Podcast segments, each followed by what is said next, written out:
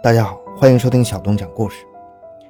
咱们接下来这几期呢，换一换口味，讲什么呢？还讲案子，但是角度完全不一样了。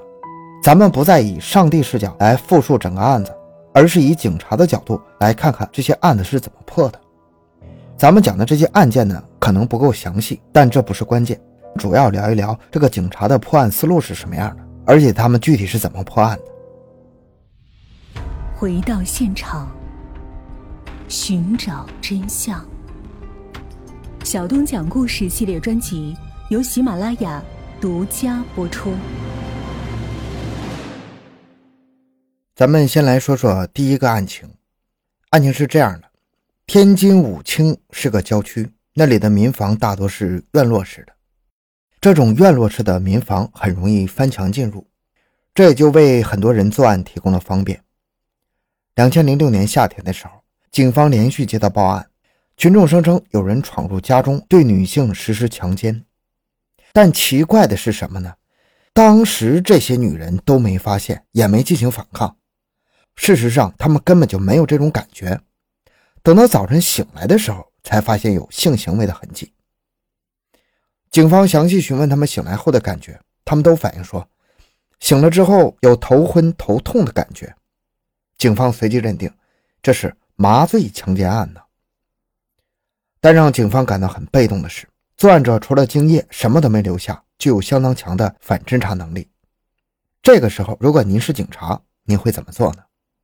受害者被麻醉昏迷，什么也没看到，既不知道罪犯长多高，也不知道他什么脸型、什么口音，只有精液留下。那您会说了，既然有精液留下，那就验 DNA 呗？不现实。难道你说让全市的人都来验 DNA 吗？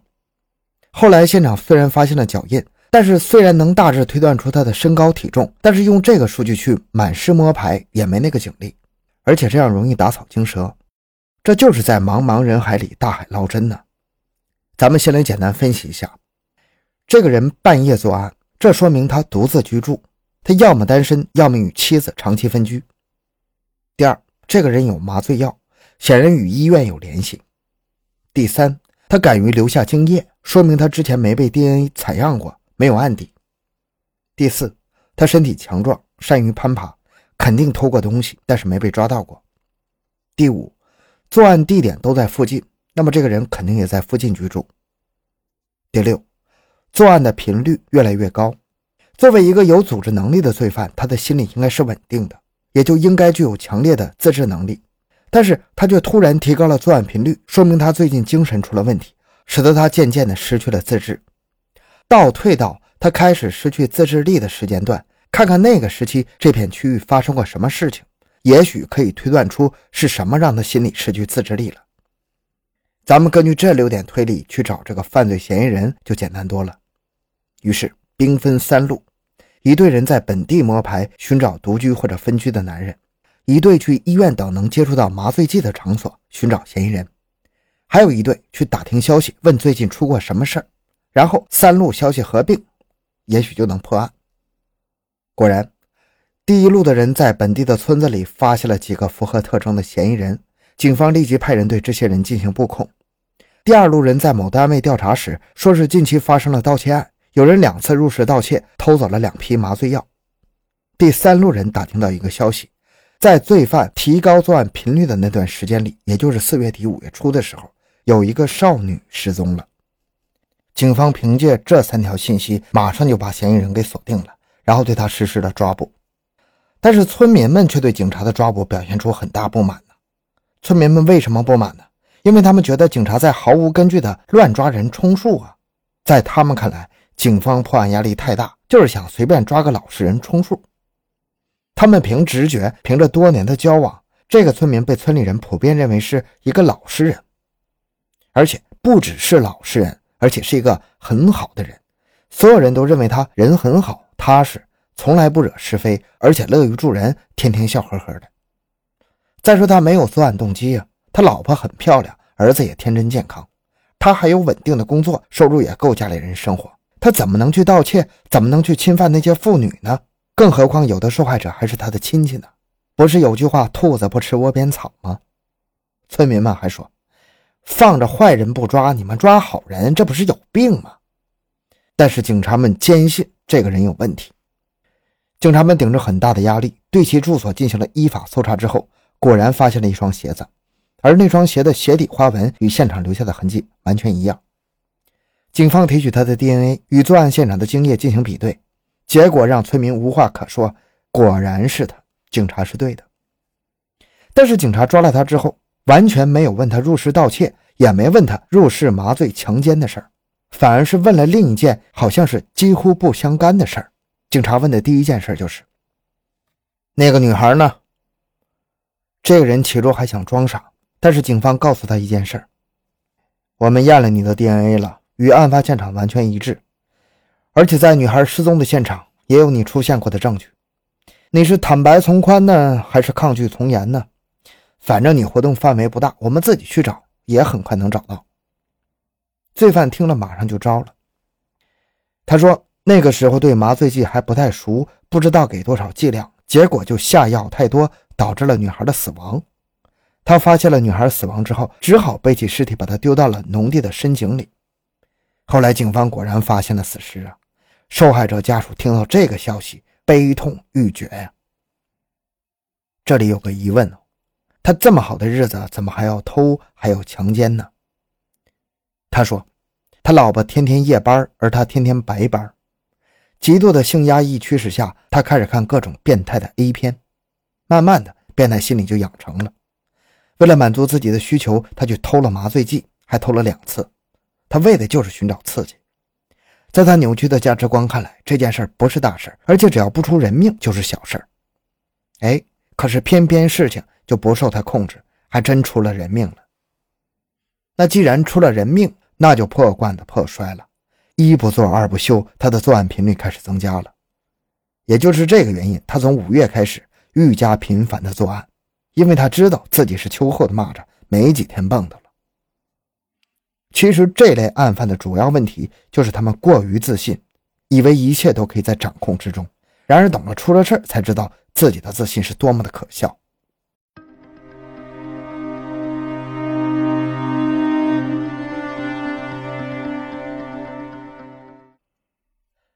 下一个案子，一个十三岁小女孩被强奸了。这个女孩呢，莫名其妙的失踪，然后突然给家里来了一个怪异的电话。他还没来得及说出自己的位置，就被强迫按下了关机键。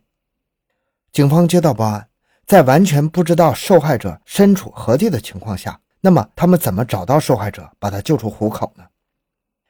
这个事儿发生在二零一二年的九月。河北省有这么一个十三岁的小女孩，每天都喜欢拿着手机上 QQ 聊天。突然有一天，她就消失不见了，家里人找不到她，非常着急。结果过两天，女儿突然打来电话，电话里的女儿正在哭泣，还没来得及说话，电话那边就响起了抢夺声，然后电话就关机了，再打也打不通。那家人马上就报警了，警方来了，询问了基本的情况，但是问题也来了。这个案子没有任何线索，可怎么查呢？十三岁的女孩也半大不小了，这类女孩走失，要么就是被人暴力劫持，要么就是自己去见网友了。如果是暴力劫持的话，那超过二十四小时生存概率就比较低了。可是他竟然在两天之后打来电话，说明暴力劫持的可能性不大。再结合其他判断，这基本上就是去见网友了。啊，当然这只是一个推断。那既然是见网友，那就根据他的聊天记录就可以找到他所在位置。他经常用手机上 QQ 啊，走的时候手机在身上，所以无法查找他聊天记录。那就还有一个办法，那就是查找他手机信号，看看他手机信号最后一次与移动基站联系是在哪个基站附近。这个方法非常准，可以确定位置，误差不超过十米。但是问题是，这是需要移动公司配合的。然后呢，查找、调取数据所需的手续也比较复杂繁琐。等你查到位置，那时间就过太长了，女孩很危险。那怎么才能最快速的找到女孩呢？咱们中国警察大量用的破案方法就是人海战术。这个人海战术呢，有一种不可替代的优势，当然也有局限性。你在大城市，比如北京、上海，可能就不太好用了。当地警方进行大量的调查后，认定女孩是坐。长途车去了火车站，接着又去火车站调查，通过调取监控录像，发现她去了天津。由于火车的线路是固定的，那既然知道她上了哪辆车，只要看她从哪里下车就行了。后来发现他是在天津站下的车，这就比较幸运了。为什么说幸运呢？因为在天津的车站，摄像头是非常多的，可以用无所不在来形容。但是天津站的人太多了，车次也多，这可怎么查呀？但是他们知道女孩的出站时间，知道她出站时间，那就知道她所在的站台，那就可以定时抽取当时的录像，不用那么大范围的找，他是在一定范围内找，摄像头的清晰度也很高，所以很快就能找到他。随后按照他行走的路线。查找他去哪里坐了车，很快警察们就看到他乘坐了哪辆长途车，然后再询问乘务人员调取车载录像，知道他在一个叫上河头村的地方下了车，那里是个工厂区啊，到处都是外来人口，人海茫茫也很难查。警察还是通过人海战术，大量摸排此地的外来务工人员，从一名河北省的打工者的家中找到了这个女孩。这个男的是个外来务工人员，二十三岁。女孩之所以给家里打电话，是因为她那天刚刚遭受了强奸，她想打电话叫家里人来救她。但是这个拐骗她的男人发现了她打电话的举动，把她手机抢走并关机了。如果不是警方及时赶到，她可能会遭受更多的虐待。这个案子很简单，但是可以看到什么道理呢？首先，作为一个犯罪人员，你是很难控制被害者的行为的，被抓是早晚的事儿。其次，作为一个犯罪人员，你没法控制警方的行为。